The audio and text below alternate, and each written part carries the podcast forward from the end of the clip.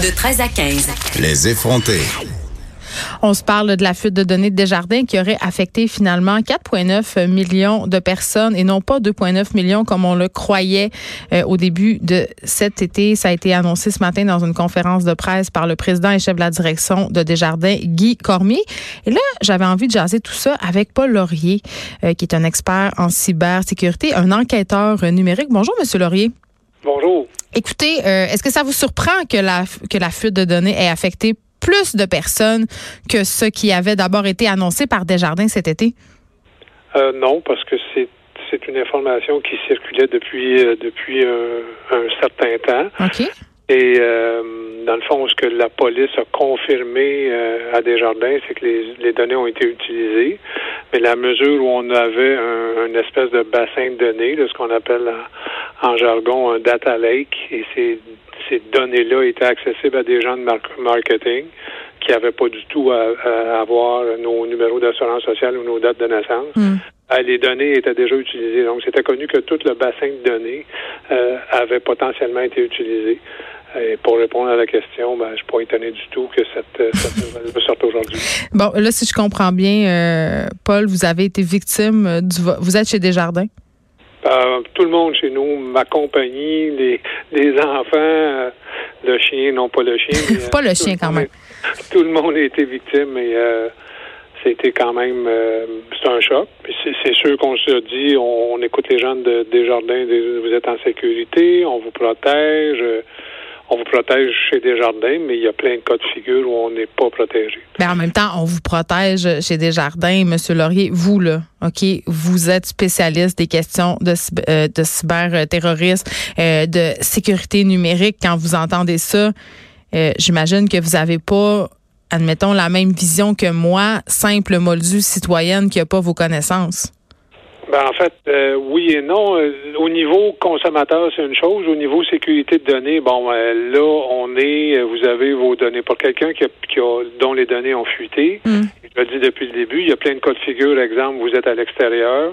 Je peux, si je suis un bandit numérique, je vais créer une identité, une identité synthétique de Paul Dery, mais l'identité synthétique, il y a des causes, c'est pas des trucs qui sont euh, frivoles. Il y a ici des cellules à Laval. D'ailleurs, la, police de Laval avait déjà commencé l'enquête sur Desjardins.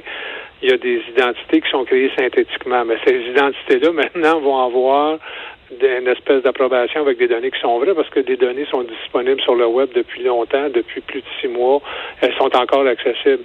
Donc, les données à l'extérieur du pays, et c'est là que le danger, vous voyagez, voyagez aux États-Unis, voyagez en Europe, plusieurs pays européens, vous, pouvez avoir votre, euh, votre identité clonée là, et il y a des gens qui vont servir de ça pour faire toutes sortes de, de toutes sortes de transactions euh, financières illégales, puis c'est vous, en fin de compte, qui va un jour, si vous voyagez, puis vous, c'est le voyage de votre vie, vous arrivez, exemple, en Pologne, vous allez être sous arrestation parce que on va voir vous avoir volé votre identité.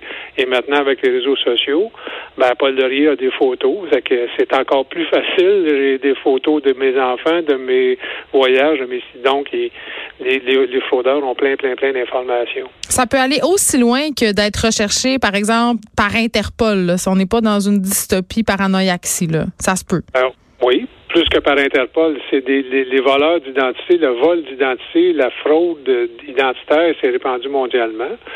Et euh, si vous allez aux États-Unis, avoir un crédit, c'est compliqué, mais dans certains pays, ça l'est moins. En Suisse, c'est extrêmement compliqué. Tout dépendant du pays où vous allez, votre identité, elle est disponible, elle est clonée. Et c'est ce que les et les premiers, les premières tentatives ont été sur des compagnies, parce que quand les données ont été rendues disponibles, ce qu'on sait, c'est que les données de compagnie ont été tout de suite. Il y a, plus, il y a plein de transactions qui ont eu lieu, des comptes qui se sont vidés.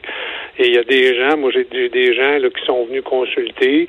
Euh, euh, qui sont venus nous consulter, mais là, c'est pas Desjardins qui sont fait voler. Ils sont fait voler chez, chez la Banque nationale, ils sont fait voler euh, la Banque CIBC, ils sont fait voler ailleurs. L'identité déjà. Pourtant, pourtant, les établissements euh, certifient que si on se fait voler de l'argent dans notre compte suite à des fuites de données ou un vol d'identité, ils garantissent que ça sera pas le, le au consommateur de payer pour ça payerez pas chez Desjardins, mais moi, je peux vous donner des, je peux vous référencer du monde qui vont venir vous dire que chez euh, la Nationale ou à la CIBC ou à la Laurentienne, ils ont des problèmes, puis là, ils sont obligés de payer des frais d'avocat, puis de demander, parce que Desjardins garantie à l'intérieur, mais garantit pas euh, L'autre institution financière ne garantit pas les mêmes, n'ont pas les mêmes, euh, ont pas les mêmes euh, standards, ou n'ont pas les mêmes protections. Puis il y a des prêts automatiquement. Maintenant, c'est plus surveillé, mais vous pouvez avoir un prêt, vous pouvez ouvrir un compte par internet. Maintenant, c'est assez rapide. La TD qui est tangerine. Tangerine, vous pouvez vous n'êtes pas obligé de vous présenter à personne. Donc le niveau de d'authentification parce que c'est le problème de la personne reste entier. C'est complexe, ça reste très complexe comme. Euh, OK. Euh, maintenant, M. Laurier, parlons, si vous voulez bien, d'Equifax, parce que euh, Desjardins a offert un service de surveillance à tous les membres dont l'identité aurait pu être compromise par cette fuite de données-là. Moi, j'essaie personnellement de m'inscrire depuis l'été. J'ai un peu abandonné, mais je suis toujours pas inscrite et je me demande justement qu'est-ce que ça va me donner? Est-ce qu'Equifax est assez bien outillé pour composer avec la crise, là, puis en plus, bon, maintenant, on sait que c'est 4,9 et non plus 2,9 millions de données qui ont été compromises. Ben, je vais vous donner un comparatif. Moi, quand, quand l'histoire est sortie, je suis allé directement chez euh, TransUnion et mhm. j'ai payé de ma poche. TransUnion, euh, j'ai demandé une carte de crédit euh, chez Home Depot parce qu'on me donnait un spécial. TransUnion m'a avisé deux jours après. Chez Equifax, j'ai été averti à la fin du mois. Ouf, fait qu'ils ont le temps d'en faire des fraudeurs des affaires pendant un mois, là. Oui, ben c'est exactement ça. Equifax n'a pas la capacité, euh, c'est pas une police, c'est quelqu'un qui vous envoie des, des alertes, dans la mesure, n'a pas les ressources, et c'est pas un système policier. Il va juste vous dire, hey, il y a quelqu'un qui a altéré votre crédit, ou vous avez payé un solde, ou vous avez fermé un compte hypothécaire, ou vous avez avoir une notification dans votre bureau de crédit. C'est le type d'alerte qu'on vous offre.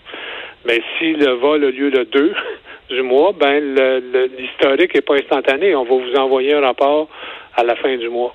Mais en même temps, c'est un peu particulier, là, étant donné qu'on sait tout ça, étant donné que Desjardins sait qu'il va avoir une pression, si on veut, sur Equifax. Pourquoi Equifax étant pas son service, justement, puis exerce pas une vigilance supplémentaire au lieu de juste envoyer des notifications? Pourquoi il n'engage pas du nouveau monde? C'est une question très basique, mais en même temps, il me semble que c'est juste logique. Ben, Equifax a eu beaucoup, beaucoup, beaucoup, beaucoup de difficultés, a encore beaucoup, beaucoup, beaucoup de difficultés. Toujours pas capable d'avoir la ligne. Toujours pas. Ah, vous êtes, vous en êtes témoin vous-même. Euh, avoir les ressources euh, francophones, c'est compliqué. Et puis là, avec, euh, c'est pas rien d'avoir 4, 4 millions d'adhérents ou 5 millions d'adhérents d'un coup. Ben oui. Ça faut absorber. Il faut que ça soit dans une chaîne de traitement. Il y a ce qu'on appelle en bon français un workflow. Mm. Pas évident. C'est pas, c'est pas en un clic. C'est pas un fichier Excel. puis il y a toute la série de transmission de données, tout ça. Donc, pas évident parler à quelqu'un. C'est pas tout le monde qui est habile en informatique. C'est pas euh, c'est pas tout le monde qui a l'informatique, c'est pas tout le monde qui a accès à Internet. En tout cas, j'espère qu'ils ont fait un prix forfaitaire à Desjardins parce que ça va leur coûter une beurrée. Oui, puis de toute façon, Equifax, c'est si je regarde les Français, eux, c'est la Banque de France qui gère les institutions de crédit, ce qu'eux mm. appellent les incidents de crédit. Oui, mais est-ce que ça devrait pas justement être étatisé? Parce que c'est une question qu'on se posait ici, euh, en tout cas à l'émission. Est-ce qu'on devrait, est-ce que l'État devrait contrôler le crédit plutôt que ces compagnies-là privées qui ont quand même un pouvoir énorme sur notre crédit, nos finances? Absolument. C'est comme comme j'ai un exemple, j'ai euh, j'ai quelqu'un, euh, un Européen français, dont on va avoir des renseignements financiers, on demande d'avoir des renseignements financiers, mm. et c'est la personne elle-même qui doit, par la Banque de France, faire sa demande de crédit puis le transmettre le rapport.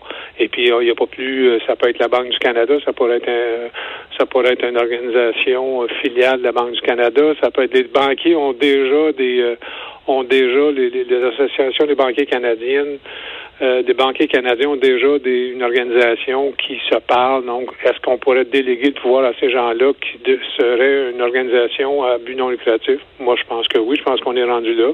Pas une société américaine qui est en compétition avec une autre société américaine qui a déjà qui a déjà eu des failles de sécurité, sécurité importantes. Et puis, au niveau des dirigeants, il y a eu des mouvements, je vous dirais, éthiques assez, euh, assez douteux. Euh, quand, quand il y a eu la fuite de données, ben, il y a mm. des dirigeants qui sont mis à vendre leurs actions. Et là là. C'est questionnant. Quand on parle l'éthique n'est pas nécessairement la priorité, mais dans ce cas ici, l'identité numérique, je pense que l'occasion, puis je suis un peu, euh, toujours un peu euh, étonné d'entendre le gouvernement dire on prend ça au sérieux ou on OK, à part de prendre ça au sérieux, quelles mesures vous Qu'est-ce que vous faites? oui, mais ça coûte très cher et l'argent, c'est l'honneur de la guerre. Merci beaucoup, Paul Laurier, président de la firme de sécurité et d'enquête numérique Vigitech. Je rappelle qu'on vous parlait puisque ce matin, Guy Cormier, le chef de la direction de Desjardins, annonçait que la fuite de données qui avait touché 2,9 millions euh, de personnes touchait en fait 4,9 millions euh, de gens. C'est quand même 2 millions de plus. Merci beaucoup.